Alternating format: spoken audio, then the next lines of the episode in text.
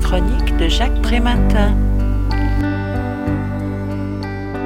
Dans le livre intitulé Pépites de handicap, fragments et récits d'un quotidien partagé, l'auteur nous fait partager sa découverte de l'enfance différente. Pousser la porte d'un institut médico-pédagogique pour enfants polyhandicapés en venant y travailler pour la première fois n'est pas anodin. Tout est à regarder, à écouter, à découvrir, à apprendre, à subir, à comprendre, à ressentir et à vivre.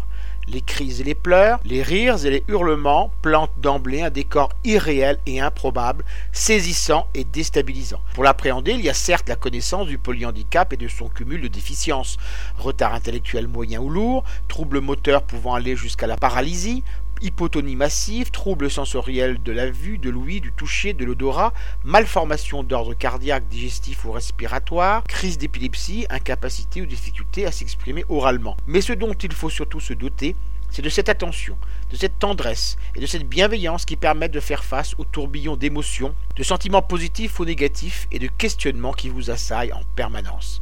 Aborder ses enfants, c'est toujours craindre de ne pas être assez juste, de ne pas être au bon endroit, de ne pas être à la bonne distance. Mais c'est surtout être à l'écoute d'un corps porte-parole d'envie, de choix, de bonheurs et de souffrances implicites. C'est Bertrand qui se tape la tête et se mord les mains parce qu'il ne supporte pas le bruit du réfectoire. C'est Charlotte en apprentissage de la propreté, accompagnée aux toilettes qui ignore la pudeur. C'est Aurélien qui vit son premier orgasme sans comprendre ce qui lui arrive. Est-ce que je peux me permettre de vous remercier d'être là dit l'auteur? Sans vous, je ne pourrais pas faire ce métier. Je me demande souvent si je ne suis pas plus dépendant de vous que vous ne l'êtes de moi, conclut-elle dans ce petit opuscule riche en émotions et en délicatesse.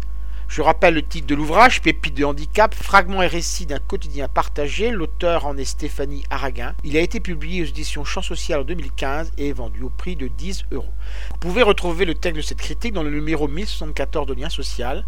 Il est consultable sur le site du journal www.lien-social.com ou sur mon propre site www.trématin.com. Je vous dis à très bientôt.